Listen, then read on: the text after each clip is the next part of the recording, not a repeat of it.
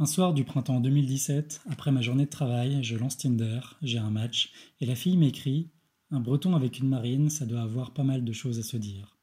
Après quelques jours d'échange, nous convenons de nous voir. On se retrouve.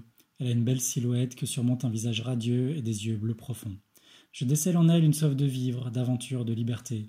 Elle me parle de son travail de photographe, de sa nouvelle vie, elle qui a tout envoyé valser pour ses 30 ans, Pax, appartement, CDI, pour vivre son rêve éveillé. Lui, un homme posé, très intelligent, un juriste DJ avec un sourire qui me trouble. On parle navigation sur Remix Voyage. Le lendemain, je pense à elle toute la journée. Je l'appelle, lui propose un verre. J'accepte sans hésiter. On se retrouve le soir même sur une péniche. C'est vendredi, il y a du monde dans le bar, nos genoux se frôlent. Je lui montre des photos de manchots et de moailles. On sort, je lui prends la main, je l'embrasse. Nous marchons sur le quai, allons chez moi, faisons l'amour, et c'est génial dès le premier soir. Avec elle, je découvre le plaisir de se réveiller à deux, de passer des week-ends en amoureux, de bouquiner chacun de son côté, de sourire bêtement.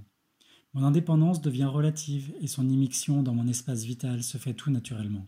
Je deviens le renard du petit prince et j'aime cette sensation. Avec lui, je redécouvre le plaisir d'imaginer un futur à long terme, de me confier, de rire, de partager. J'apprends à exprimer mes sentiments, à lui montrer les passions qui jalonnent ma vie. Le début de l'été arrive et notre amour nous rend invincibles.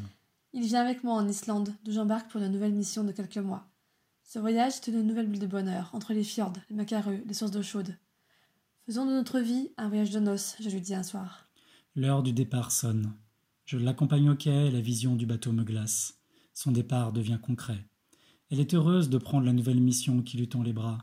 Islande, Groenland, Canada, États-Unis, Pérou, Chili, Argentine, Antarctique.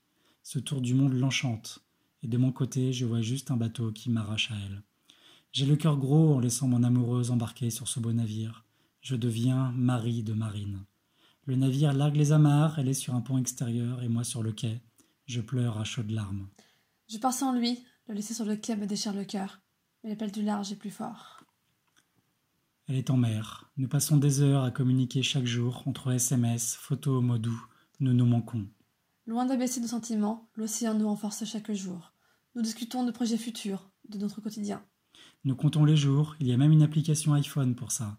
Son bateau s'arrête pour une nuit au port de Boston. Cette date tombant en plein milieu du contrat, je traverse l'Atlantique, près de 15 heures de vol pour 20 heures dans ses bras. Nous retrouver est magique. On sait que rien ne peut se mettre entre nous. On se retrouve deux mois plus tard. J'emménage chez lui. Il y a un an, on s'est mariés. C'était un été au fil de l'eau, entre un breton resté à terre et une lyonnaise partie en mer.